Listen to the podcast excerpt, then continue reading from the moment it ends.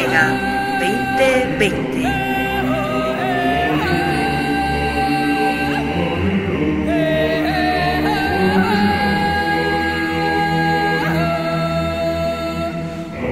En noviembre de 2009 se talla en Bolivia la imagen de la Virgen de la Vega. Desde entonces, inspirados en ella, se empezó a reconstruir un nuevo movimiento, una falange, fundamentada en los ideales del honor y los valores del espíritu.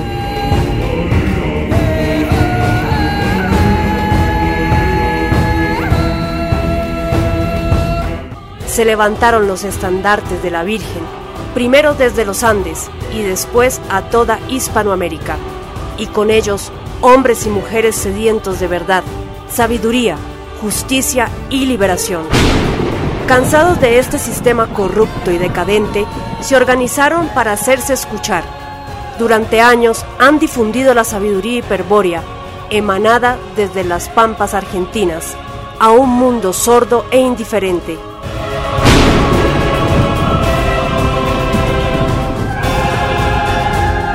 Pero nunca cejaron y clamaron a los dioses para que su voz nunca sea silenciada. Y los dioses escucharon y les concedieron la oportunidad de contar con una vocera para su imagen muda y virginal.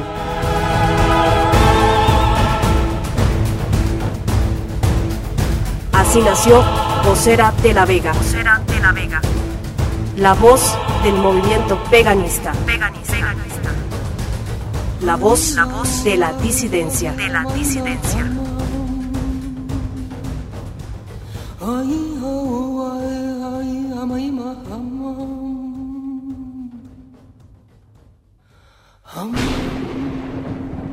Segunda temporada.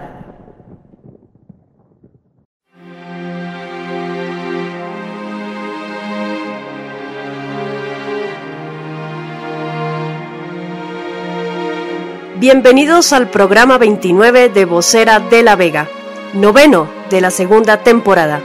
Transmisión que se realiza desde La Paz, Bolivia, para la Tribuna Radio de España.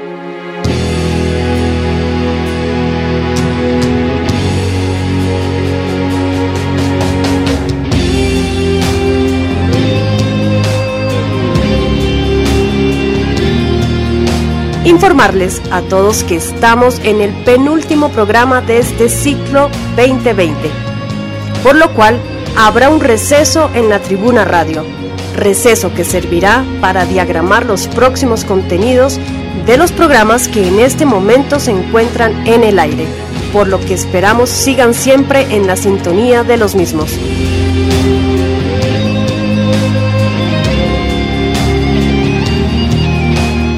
Agradecimientos especiales a nuestros guionistas Ursus de la Vega, Gabriel Mitchell y Roberto Rivas, al igual que a nuestro equipo de noticias, Oscar Pino, Arturo Villanueva y Thomas Maverick.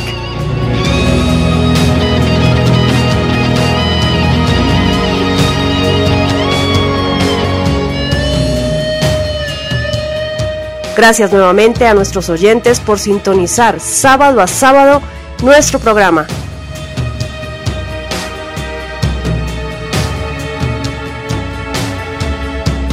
Damos inicio a la emisión número 29 de Posera de la Vega. En los micrófonos, Andrea Victoria Cano.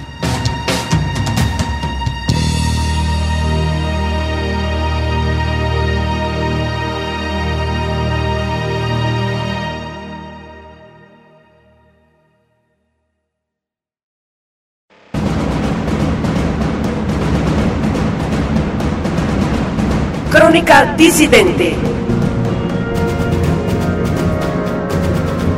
Un compendio de noticias alternativas de actualidad e información que no se difunde en los grandes medios del sistema.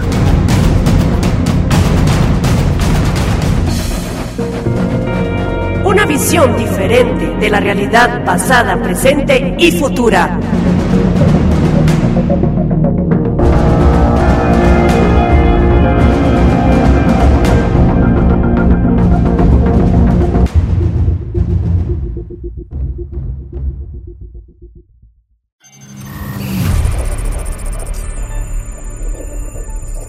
Saludos, soy Andrea Victoria Cano. Y yo soy Pablo Santa Cruz. Bienvenidos a la novena entrega semanal de Crónica Disidente. Y estos son nuestros titulares. Bill Gates, acusado en India de responsable por crímenes con vacunas. Miembros de las Waffen SS se alistaron en la Legión extranjera francesa tras la Segunda Guerra Mundial. Científico chino advierte que vendrá una segunda ola de pandemia mundial de coronavirus para el otoño. La OMS incluye aborto y cirugías de cambio de sexo como salud sexual.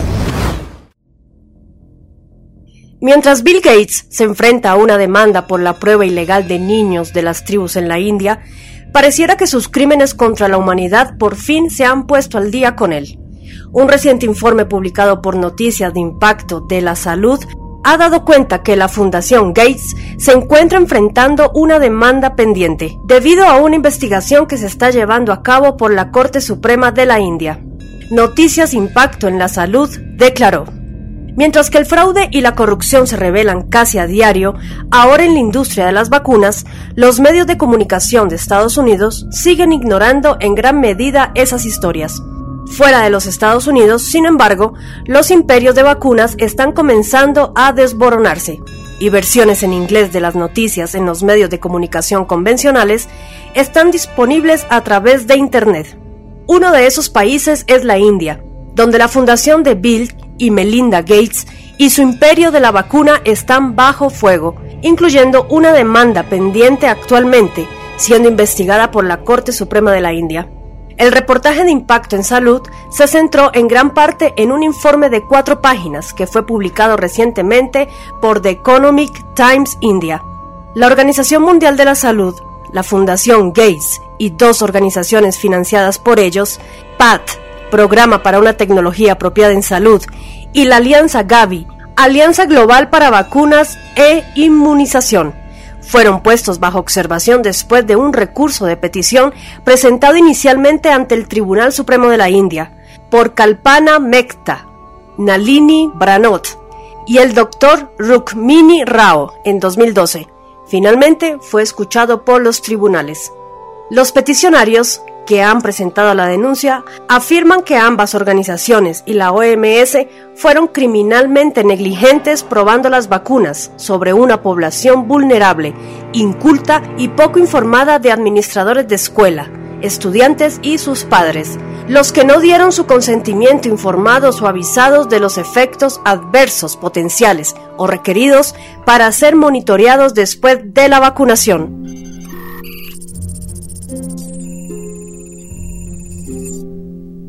Todos tenemos en mente la imagen clásica, casi estereotipada, de los legionarios franceses. Hombres de oscuro pasado que, ataviados con sus característicos kepis con cogotera y guerrera azul, atrincherados tras las almenas de una vieja alcazaba y escasos de agua, se defienden desesperadamente del ataque de beduinos ocultos entre las dunas. Lo hemos visto en infinidad de novelas y películas, desde la inolvidable Bewa Gasté, a la más reciente Marchar o Morir, pasando por Arenas en Llamas, Marruecos, la Legión del Desierto, Argelia, etc. Probablemente la Legión extranjera francesa sea uno de los cuerpos militares más románticos que han existido y existen, pues aún se halla operativa.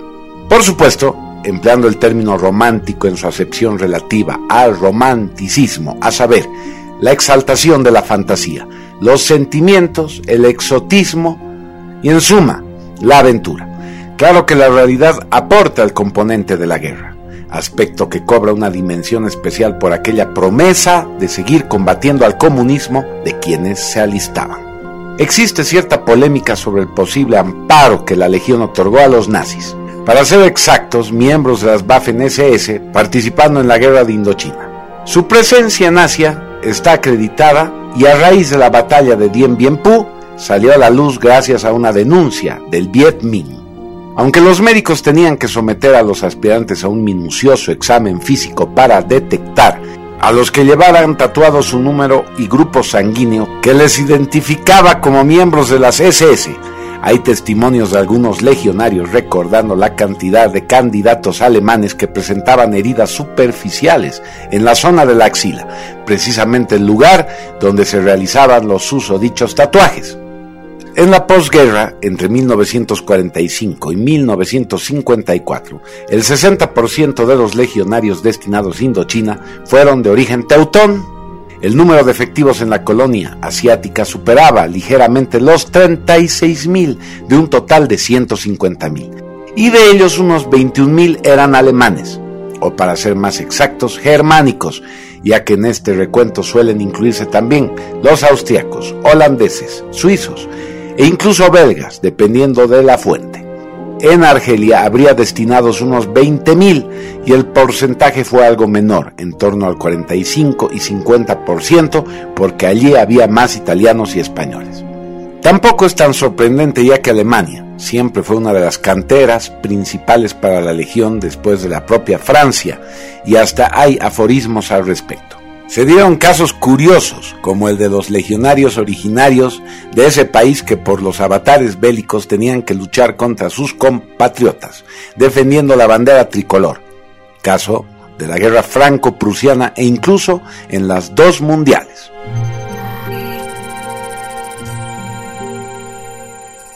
Shang Wenhong es el líder de los expertos médicos de COVID-19 en Shanghái y dirige el Departamento de Enfermedades Infecciosas del Hospital Huashan de la Universidad de Fudan en esa ciudad.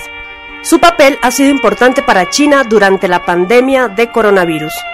Ahora, este científico chino advierte que posiblemente vendrá una segunda ola de la pandemia mundial de coronavirus para el otoño, por lo que esta emergencia difícilmente terminará en el verano. Hay una alta probabilidad de un segundo brote internacional, señaló el experto en una entrevista con Caixin Global, un portal dedicado a la realidad china. Es poco probable que la pandemia termine para el verano.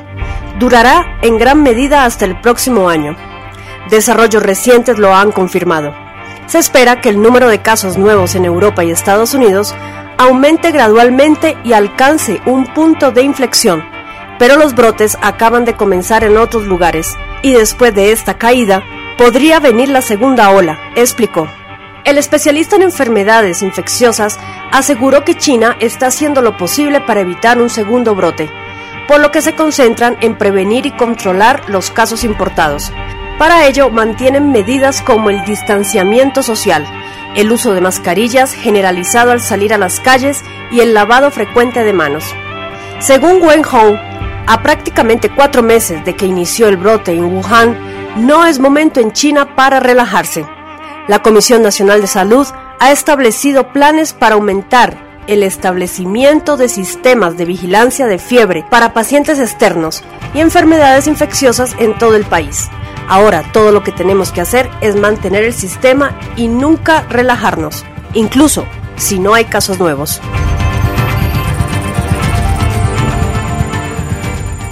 La Organización Mundial de la Salud sigue muy activa en la guerra cultural y psicológica propiciada por el nuevo orden mundial.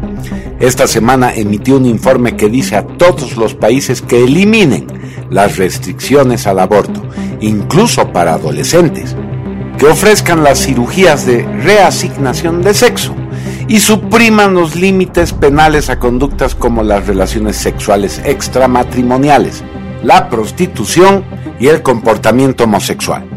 Las polémicas normas políticas de la OMS, como ser el asesoramiento sexual y la defensa del aborto barato y riesgoso, fueron expuestas anteriormente por Friday Facts. Sin embargo, este informe fue aclamado como de gran importancia y muy esperado por una agrupación de defensa de la transexualidad porque contiene una sección específica sobre las personas intersexuales, así como otros grupos sociales que incluyen a las lesbianas y los homosexuales y a las personas transgénero. La OMS que admitió que su falta de competencia exacerbó la epidemia reciente de ébola que cobró más de 11.000 vidas y ahora con sus malos procedimientos con la reciente pandemia del COVID-19, sigue con sus repetitivos desaciertos y en vez de dar soluciones respecto a la epidemia sanitaria que se está viviendo, e invertir recursos para controlarla, está gastando atención y recursos para promover los derechos sexuales. Este informe poco advertido surge cuando las personas se están recuperando de las noticias del activismo homosexual y transgénero, que incluyen el anuncio del atleta olímpico Bruce Jenner de que él es ella y de que las escuelas permiten a los niños confundidos sobre su género utilizar el baño de niñas. El informe hace un llamado a los gobiernos para que garanticen la educación sexual integral para los jóvenes, a fin de impartir los conocimientos, aptitudes y valores para tomar decisiones informadas y responsables sobre sus vidas sexuales.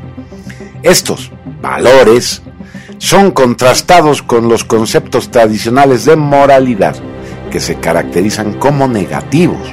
La OMS también quiere que los gobiernos limiten el derecho de los proveedores de servicios médicos a negarse a practicar abortos, suministrar fármacos abortivos u ofrecer tecnologías de reproducción asistida.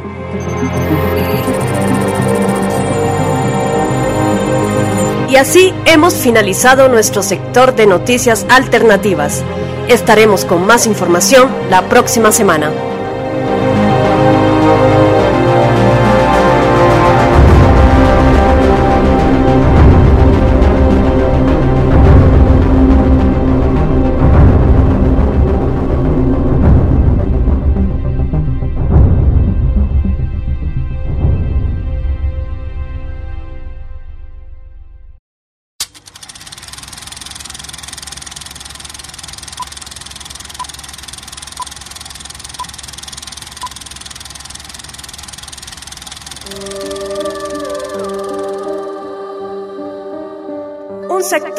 Dedicado a la revisión de películas, series de televisión, música, música, así como de los grandes representantes del arte audiovisual, cuyo legado expresa la luz de lo increado. De lo increado.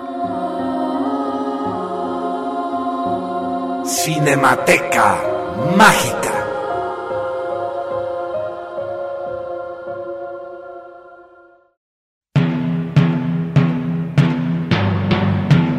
A la luz del anime. Evangelion de Hideaki Anno.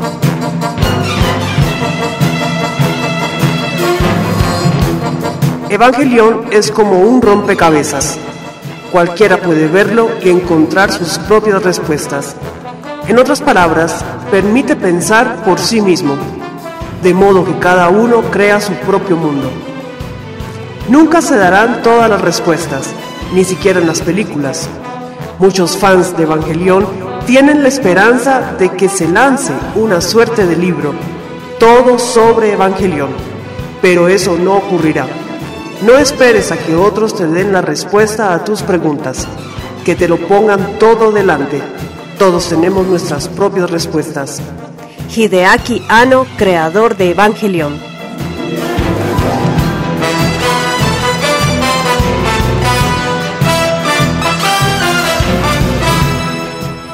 Japón constituye un misterio mayor. En Asia, nadie ha leído el misterio de Belicena Vilca ni los fundamentos de la sabiduría hiperbórea.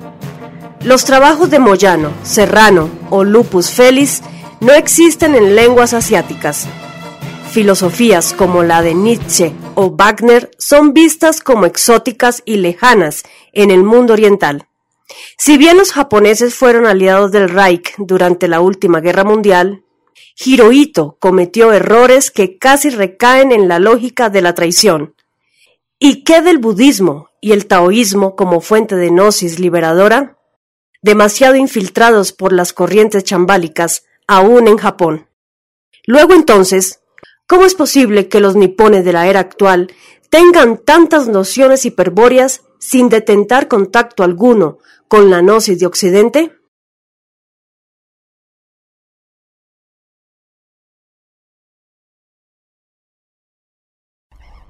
La Tribuna Radio de España. ¿Por qué quieren apoderarse de los Evas? Quieren provocar el tercer impacto con la serie de Evas en lugar de Los Ángeles. El segundo impacto fue provocado intencionalmente por los humanos. Intentaron retroceder a Adán y convertirlo en un embrión otra vez, antes de que los otros ángeles lo despertaran. Al final solo trataron de minimizar el desastre. Shinji, lo que te voy a decir es información clasificada. Nosotros nacimos de la fuente de la vida, o sea, de Lilith. Somos el ángel número 18. Los demás ángeles fueron otra versión de aquello que pudimos haber sido. Al igual que nosotros, fueron humanos, pero tristemente no podemos coexistir. No hay manera. Shinji, por eso necesitas erradicar toda la serie de Evas. Solo así podremos sobrevivir.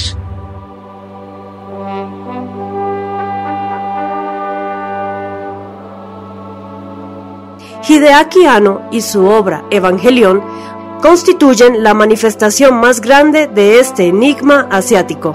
Si bien un promedio importante de los trabajos de animación, anime y novela gráfica, manga, contienen fuertes tendencias hiperbóreas, Neon Genesis Evangelion podría ser uno de los títulos más destacables. La historia de la obra se da lugar en un mundo futurista, en el que una organización paramilitar llamada NERF protege a la humanidad de los ataques de seres de origen y naturaleza desconocidos, los ángeles, utilizando para ello androides gigantes llamados Eva. A medida que avanza la trama, esta se vuelve paulatinamente más confusa y psicológica, en donde las personalidades de los personajes se hacen cada vez más inestables y su desarrollo se torna fundamental. Hideaki Anno ha expresado que el desarrollo de la serie estuvo inspirado en su propia experiencia, una vida que recae en los ámbitos psiquiátricos más tormentosos en más de una ocasión. El autor, Anno, se ha considerado como clínicamente loco y enfermo, un diagnóstico médico bastante peyorativo para la genialidad de su trabajo. El anime cuenta con 26 episodios que fueron transmitidos por primera vez entre octubre de 1995 y marzo de 1996. Debido a la fama obtenida, pronto se fueron creando diversos spin-off, entre los que se incluyen series de manga, películas y videojuegos que complementan u ofrecen una realidad alternativa de la historia.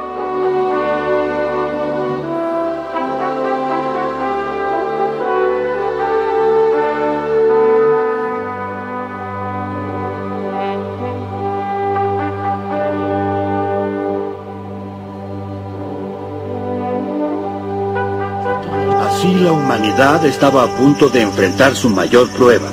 En el último año del siglo XX, un enorme meteoro del espacio exterior cayó en el continente de la Antártica. La capa de hielo del continente se fundió casi instantáneamente. El nivel de agua de los océanos aumentó dramáticamente. La Tierra se salió de su eje. Y patrones de clima nuevos, devastadores, fueron el efecto. Las vidas de todas las cosas vivientes en el planeta peligraron. Miles de especies de flora y fauna y la mitad de la población humana del mundo se perdieron como consecuencia inmediata del desastre. ¿Llamada? Esto fue llamado segundo impacto. Los sobrevivientes ¿Es verdad que eres el piloto del robot, del sí o no? económico mundial, conflictos étnicos y guerras civiles. Sin embargo, han pasado 15 años desde entonces. ¿Es verdad? Responde, solo sí o 15 no. años nos hemos restaurado. Esa es una prueba de la resistencia de la raza humana, pero aún más.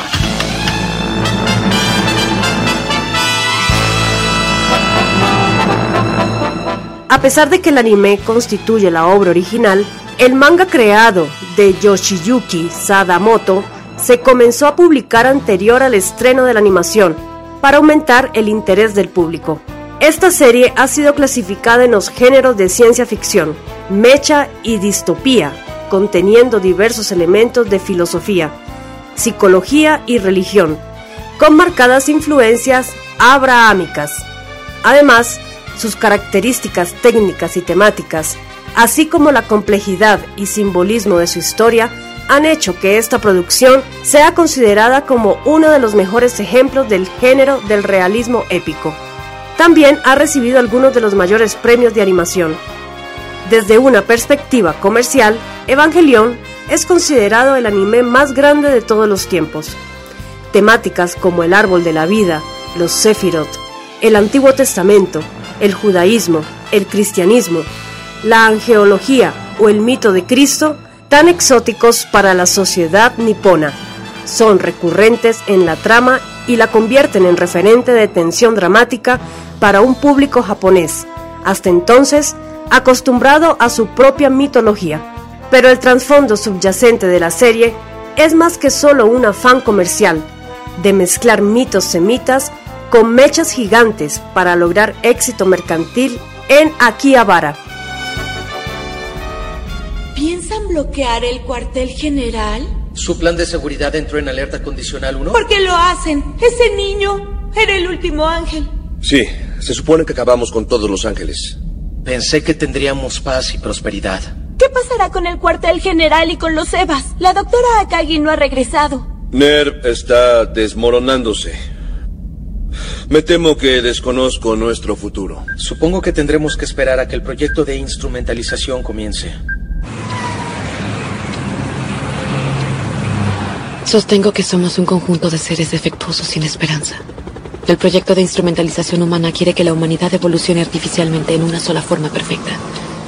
Una especie de paraíso en la Tierra, que el comité quiere concretar. Kaiji tenía razón. No importaba Adán ni Nerd, solo los Evas estaban en el plan. La fecha que se prometió ha llegado. Con la lanza de Longinus perdida, Lilith no podrá llevar a cabo nuestra instrumentalización. Nuestras esperanzas recaen en la unidad 01, la única contraparte de Lilith. Eso no forma parte del plan que tiene contemplado, Cele. La humanidad debe ser el puente para el nacimiento de los Evas. La humanidad debe avanzar al nuevo mundo. Los Evas harán que eso sea posible. No necesitamos abandonar nuestra forma humana para subirnos al arca de Eva. Es un ritual necesario para que una especie perdida vuelva a nacer. El destino de la extinción es también el impulso a un nuevo mundo. Matemos a Dios, al hombre, a todas las especies y seamos un solo ser. La muerte no resuelve nada. La muerte debe llegar a todos ustedes. La condición humana consiste en cómo lidiar con nuestra supervivencia. Tal vez por eso ella decidió quedarse dentro del EVA. 残酷な天使のように少年よし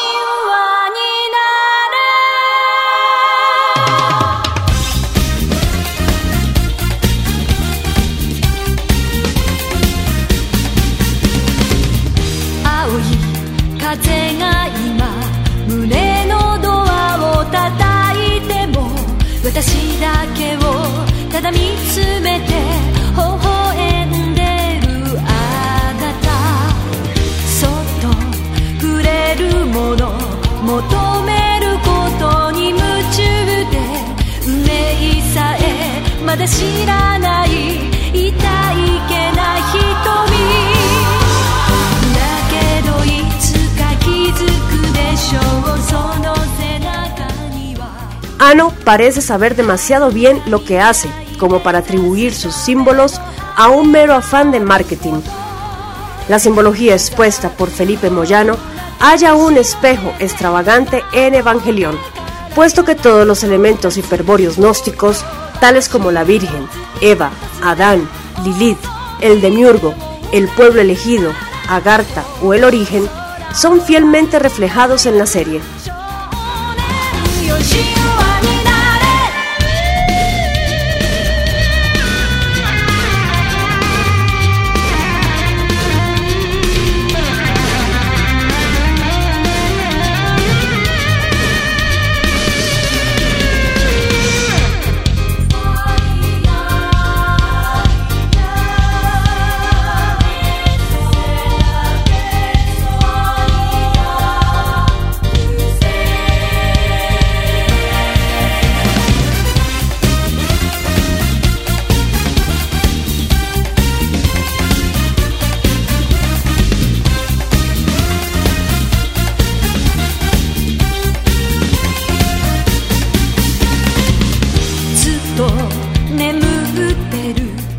a disposición ningún fundamento hiperbóreo.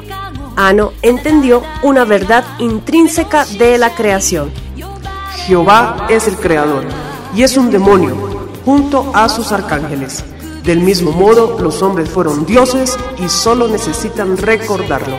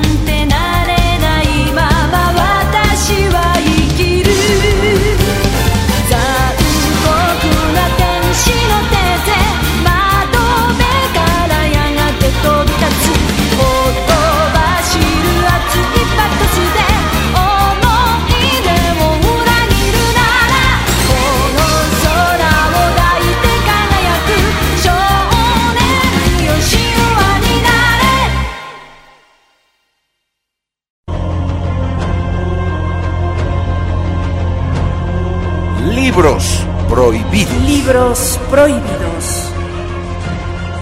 Un espacio dedicado a la literatura censurada. Obras selectas que por su carga reveladora pueden orientar a sus lectores metapolíticamente y espiritualmente.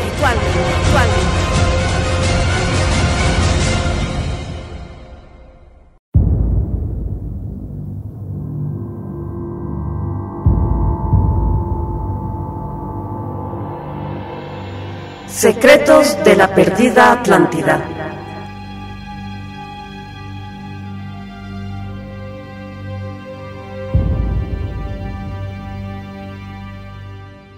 En 1871 se dio a conocer la existencia de un manuscrito que había estado guardado por una familia durante generaciones. Escrito en una lengua desconocida, el libro de Oera Linda es finalmente traducido. Pero es tan fantástico lo que revela el texto que los historiadores lo consideran un fraude y es olvidado con el tiempo, hasta que Robert Scruton lo rescata y reinterpreta contándonos la historia del mismo.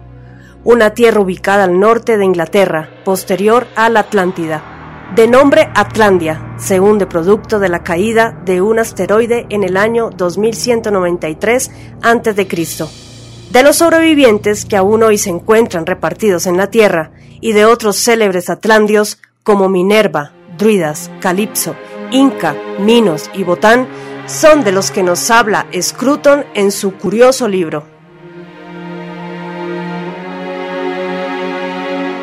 Publicado originalmente en 1977 como The Others Atlantis, es traducido al español por la editorial EDAF en 1978. Si bien es un libro relativamente escaso de encontrar, en su edición en papel, no deja de estar exento de polémica con sus extrañas teorías sobre razas blancas superiores. El Mar del Norte ha sido descendido por una variedad de escritores como el sitio original de Atlantis. Jürgen Spanuth especificó su Heligoland natal como su ubicación en su ensayo muy bien documentado, Atlantis of the North. Robert Scruton se basó en gran medida en el contenido del controvertido libro de Oera Linda para respaldar su visión de una colonia atlántida o atlántica en las islas frisias del Mar del Norte. Logle, en su libro sobre la historia mundial, identifica una ubicación entre Inglaterra y Dinamarca, que se inundó alrededor del año 2000 a.C. También hace un uso extensivo del libro de Oera Linda. Su sitio web en idioma alemán tiene una amplia gama de fotos y diagramas. Locle audazmente resucita la vieja idea de que la Tierra es hueca y luego la combina con otro concepto controvertido, a saber, que todavía se está expandiendo. La Tribuna Radio de España. A mediados del siglo XX, encontramos que Robert Grace y Rachel Carson fueron probablemente los primeros en sugerir el Dodger Bank como la ubicación de Atlantis. Más recientemente, Jim Deruel, Sylvain Tristan y Guy Gerbis han optado por una ubicación cerca del Dodger Bank, ahora más popularmente conocido como Dodgerland. Pese a nuestros esfuerzos y a pesar de la popularidad de sus libros, poco o nada se sabe sobre Robert J. Scruton. No hay disponible ninguna biografía o reseña sobre él. Sin duda fue un gran investigador y practicante del esoterismo. Secretos de la Perdida Atlántida es uno de los mejores libros escritos sobre la temática, puesto que contiene elementos y pautas que la ciencia y los teóricos de la ciencia mecanicistas han desechado en su postura negacionista sobre la existencia de una ciencia y tecnología superiores en la protohistoria, sin tomar en serio la vasta evidencia existente que lo corrobora ocultando adrede el origen de la humanidad y el propósito de su permanencia en este mundo.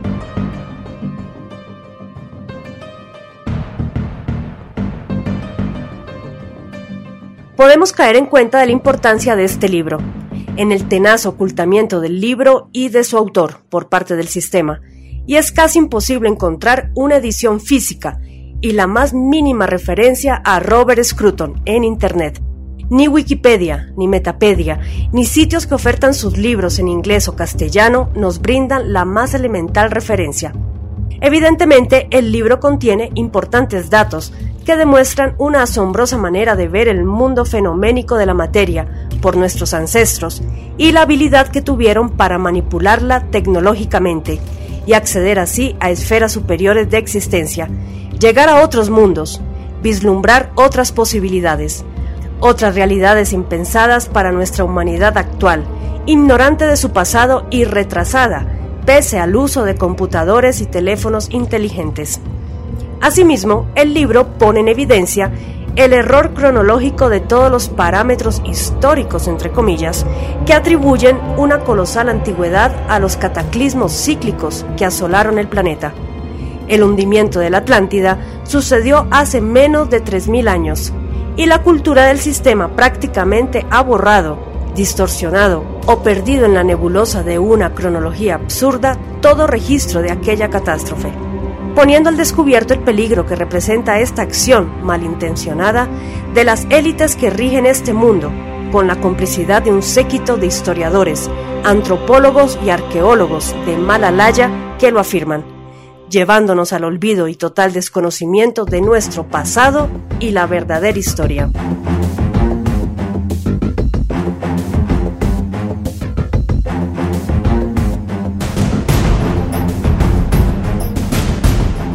En los tiempos prehistóricos, las energías mentales y biopsíquicas se combinaban con las energías telúricas, puestas en actividad por las radiaciones solares y lunares para actuar sobre la materia. El mundo antiguo tenía sus científicos y técnicos con conocimientos desconocidos hoy, enigmas históricos, civilizaciones desaparecidas, misterios, esoterismo auténtico, abundan en la obra de Scruton.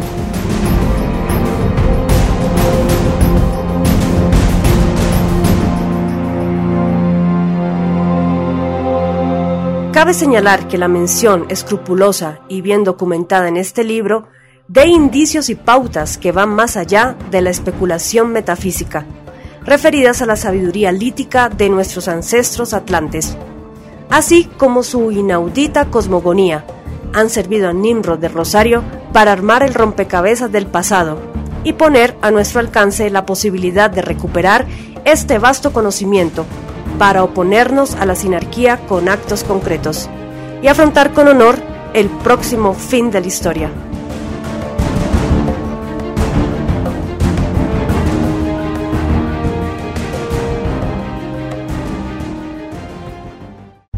Editorial Bruna.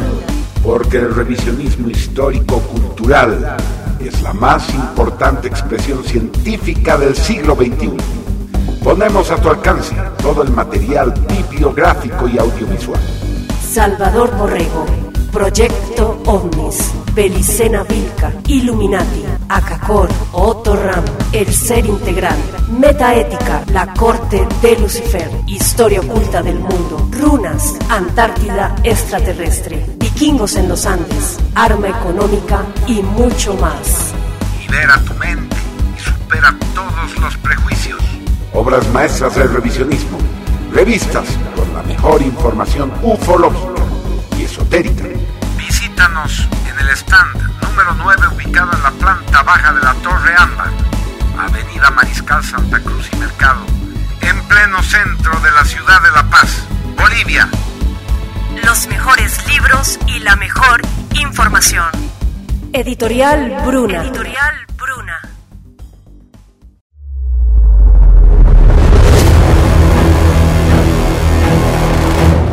Bruna. Esteganografía.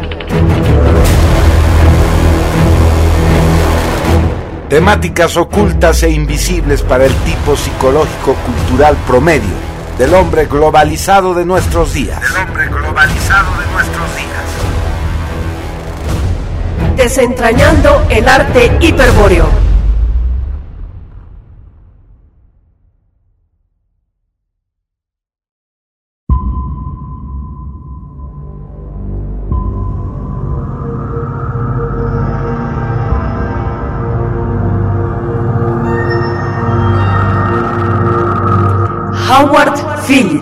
Lovecraft.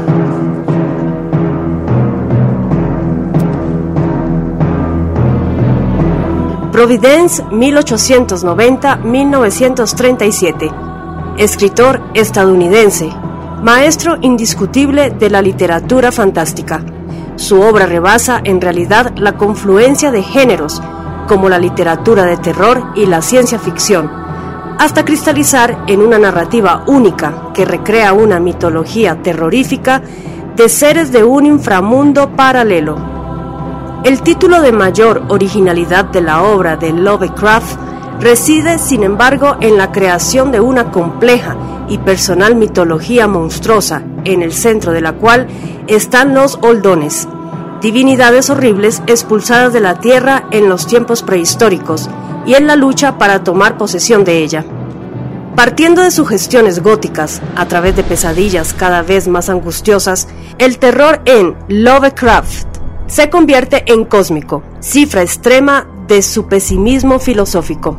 Como declaró él mismo, todos sus relatos están basados en la leyenda de que este mundo habría estado habitado en tiempos remotos por otra raza, que fue aniquilada y expulsada cuando ejercía la magia negra, pero que sigue viviendo fuera del mundo, estando dispuesta en todo momento a volver a tomar posesión de esta tierra. El escritor estadounidense supuestamente creó el libro conocido como el Necronomicon. En el mundo gótico de horror de Lovecraft, el Necronomicon es un libro que, según afirman algunos, contiene la realidad terrorífica de la historia oculta del mundo, además de oscuros rituales con el poder de destruir toda vida en la Tierra. A través de sus novelas, despertó el interés sobre el Necronomicon, tanto en sus seguidores más acérrimos, lectores curiosos y estudiosos del ocultismo. Con el paso del tiempo, se ha discutido sobre la veracidad del Necronomicon y su existencia. ¿Cuál es la oscura verdad oculta detrás del grimorio de ficción de H.P. Lovecraft? La Tribuna Radio de España. Según afirman muchos expertos, Lovecraft probablemente era consciente de que no era oportuno revelar la verdad a través de sus cuentos y novelas. Dijo que su Necronomicon fue escrito en el 700 después de Cristo por un árabe loco llamado Abdul al-Hadredem. Pero, ¿quién fue el verdadero autor de este notable libro?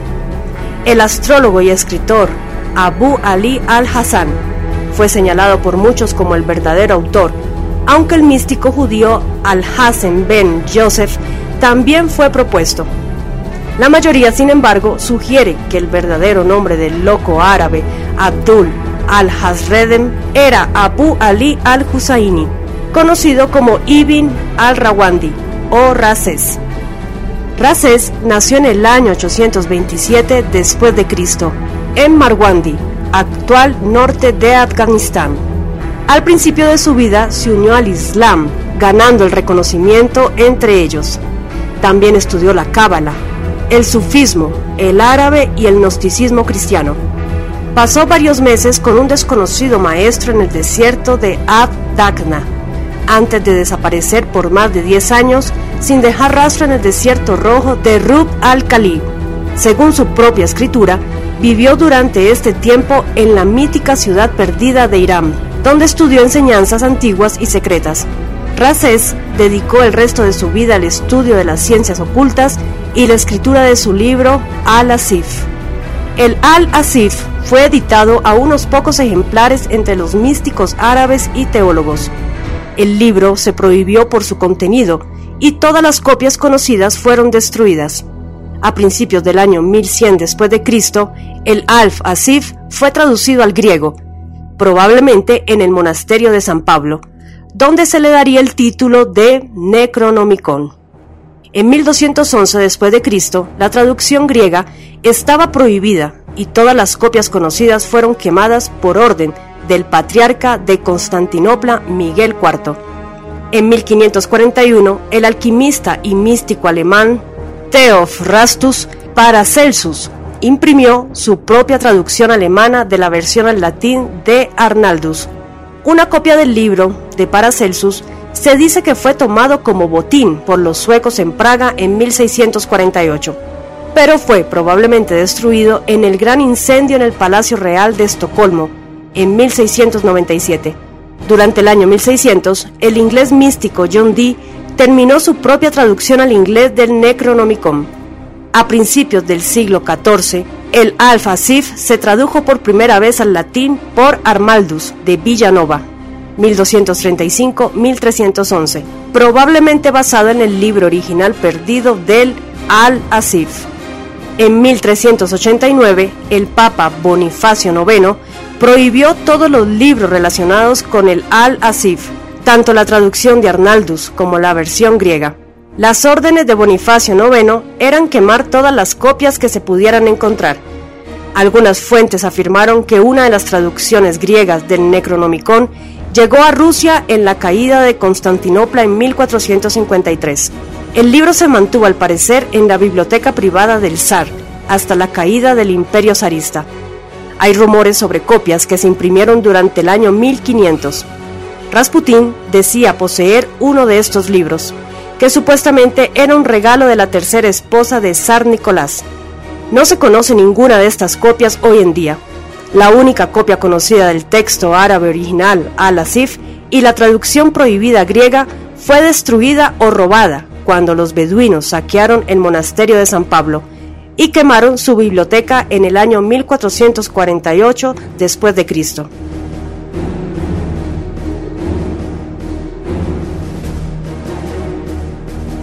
Sin lugar a dudas, el libro se fundamenta en la mitología sumeria para tratar de entrever un origen más vasto.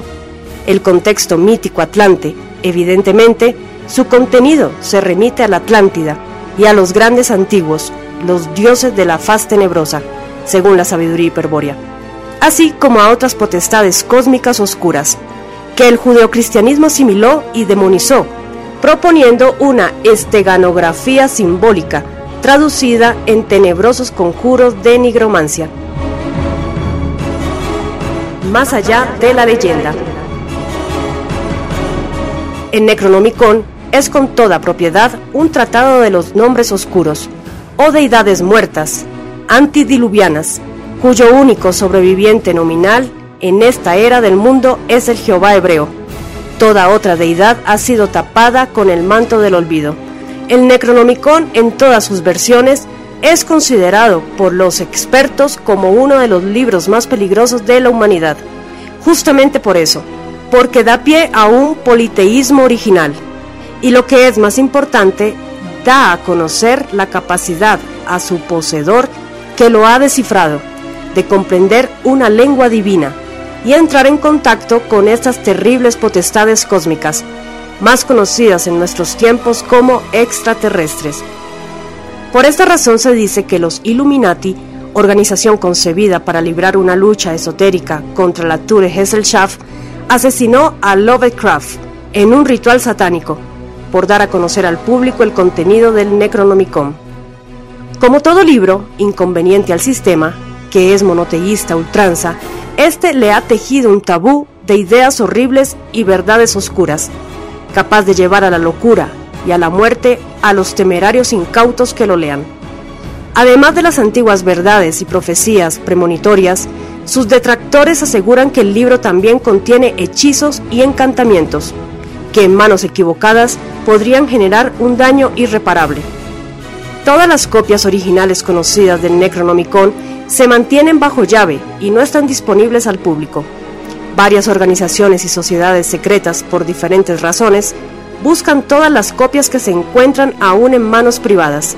Cualquier intento de difundir el contenido del Necronomicon tiene que vérselas con el tabú de maldiciones, rayos y centellas atribuidos al libro, hombres de negro, mediante, diríamos nosotros. El Necronomicon ilustrado. Para terminar con este ensayo, dedicado a uno de los más grandes artistas de la historia, diremos que recientemente otro artista, esta vez un místico español llamado Luis Sot, ha recreado representaciones de todos los seres de la mitología Lovecraftiana, principalmente basado en los mitos de Cthulhu. Este trabajo dio inicio el 11 de septiembre de 2001 y finalizó el 23 de abril de 2002 notar la coincidencia con el atentado de falsa bandera de las Torres Gemelas. Ya se especula que es la obra ciclópea de alguien que estuvo al otro lado y convivió con estas deidades que no surgieron de la mente del solitario de Providence, sino que son fruto de cómo él interpretó lo que vio.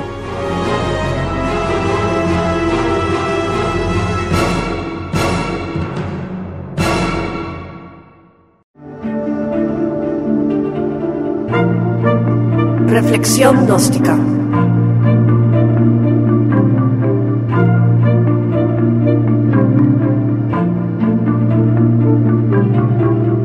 Contenidos simbólicos, esotéricos, teológicos y metafísicos a la luz de la sabiduría hiperbórea. A la luz de la sabiduría hiperbórea.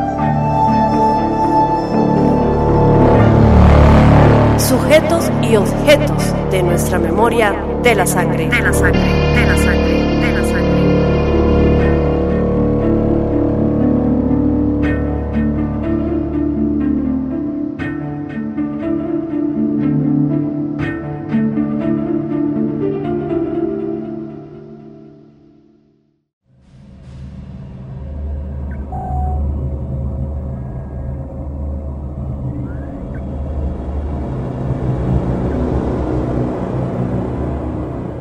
El plan del Dios creador de la materia para la gnosis hiperbórea.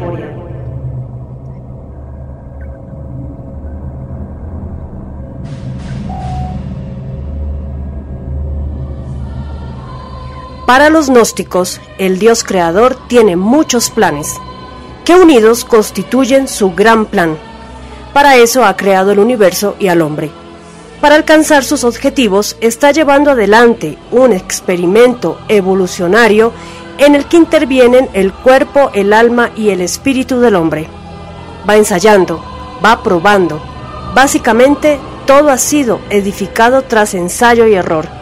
Y si tiene éxito, extenderá ese modelo a todo su universo creado. De lo contrario, deberá anular este proyecto y comenzar todo de nuevo como tantas veces lo ha hecho, para volver a ensayar otra cosa.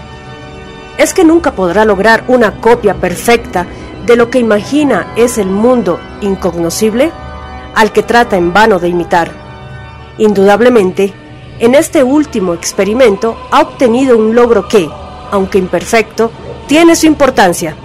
Después de millones de años de ensayos infructuosos, en unos pocos miles de años ha dado un paso notable en la evolución de su máxima obra, el hombre.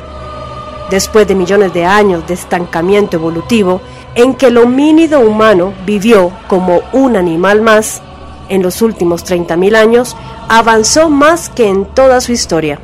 Los gnósticos adjudican esta mutación o creación, entre comillas, este gran salto evolutivo a la utilización de espíritus de gran pureza, provenientes del mundo increado.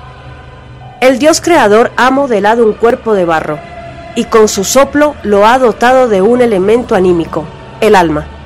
A esa alma, a ese soplo del creador, le ha adosado un espíritu, el cual ha sido atraído mediante engaños y encarcelado contra su voluntad en ese engendro satánico de barro y aliento, el cuerpo y el alma del hombre. La Tribuna Radio 2020. Es la energía divina del espíritu prisionero lo que impulsó e impulsa la evolución del animal hombre. ¿Y para qué quiere el Creador que este ser evolucione? Para que se transforme paulatinamente en Él. Para eso ha elaborado sus mandamientos. Él quiere que el hombre se transforme en Él, que se haga igual a Él, al Creador. El cuerpo y el alma estarían muy gozosos de que así ocurriera, porque son parte de Él, pero no así el espíritu. El espíritu tiene otro origen y otro destino. Mientras el espíritu se haya encadenado, está todo bien. Va propulsando la evolución. Pero si un solo espíritu se liberara, se perturbaría todo el plan. Por eso es tan necesario que la tiranía del demiurgo sea absoluta, que todo conocimiento que pueda despertar al hombre, haciéndole recordar quién es realmente, sea prohibido.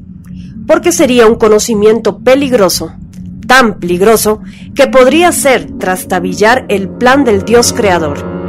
Según la Gnosis, un solo espíritu, no se necesitan muchos, un solo espíritu que pueda liberarse quitaría fuerza a todo este sistema y le quitaría fuerzas al Dios creador para seguir adelante con sus planes.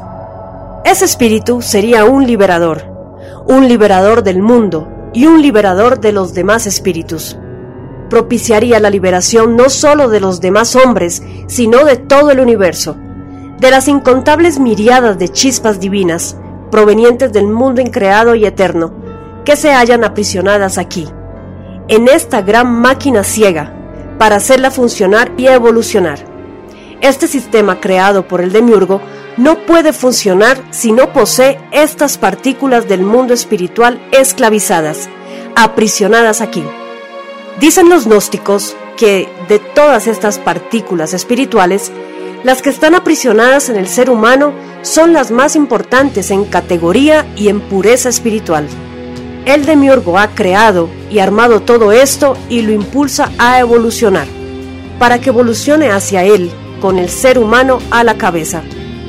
Si el experimento con el hombre fracasara, echaría mano a otras de sus criaturas y volvería a intentarlo nuevamente. Hemos dicho que el demiurgo desea que los hombres evolucionen hasta transformarse en él, hasta hacerse iguales a él, para que cada alma, aliento de él y cada cuerpo de barro puedan regresar a él, transformándose en él. Este es el objetivo final que el demiurgo tiene reservado para el hombre. Por todo esto, le es fundamental que el espíritu aporte su energía sin poder liberarse jamás. El demiurgo necesita que los hombres permanezcan semidormidos y confundidos, para que sigan acercándose a ciegas hacia él, hacia el Creador, quien con engaños y castigos los atrae hacia sí. Para que todo este sistema funcione, es necesario que los hombres continúen creyendo que el Creador es el único Dios que existe y que es un Dios bueno, además. Sostienen los gnósticos que si un hombre llega a ese punto evolutivo en que se fusiona con su creador, en ese mismo instante su espíritu pierde toda la posibilidad de liberarse mientras dure este universo.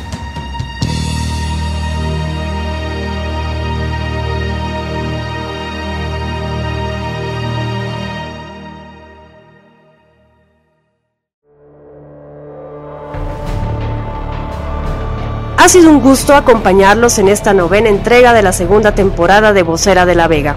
La información aquí brindada es fundamental para su formación política y espiritual. no descuiden el estudio del misterio de Belicena Vilca para aquellos que ya iniciaron su lectura.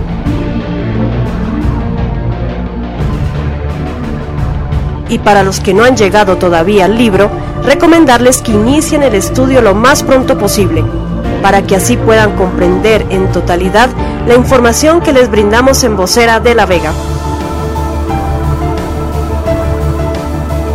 Si desean profundizar más en los temas aquí tratados, están a disposición todos los materiales con envío a cualquier parte del mundo. Los interesados contactarse a nuestro WhatsApp 591 777 16157 o remitirse a nuestras cuentas o páginas personales en Facebook, Whispers, Twitter, Instagram, Miwi, PK, WT Videos, YouTube y Dailymotion.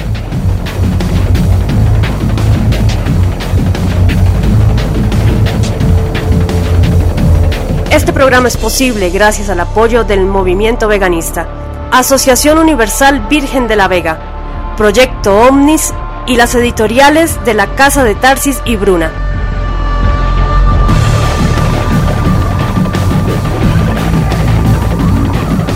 Anunciarles que ya está disponible la única app disidente del universo Play Store, actualizada y más interactiva.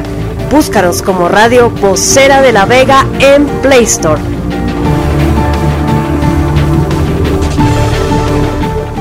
Soy Andrea Victoria Cano. La cita será la próxima semana, aquí, en la Tribuna Radio de España.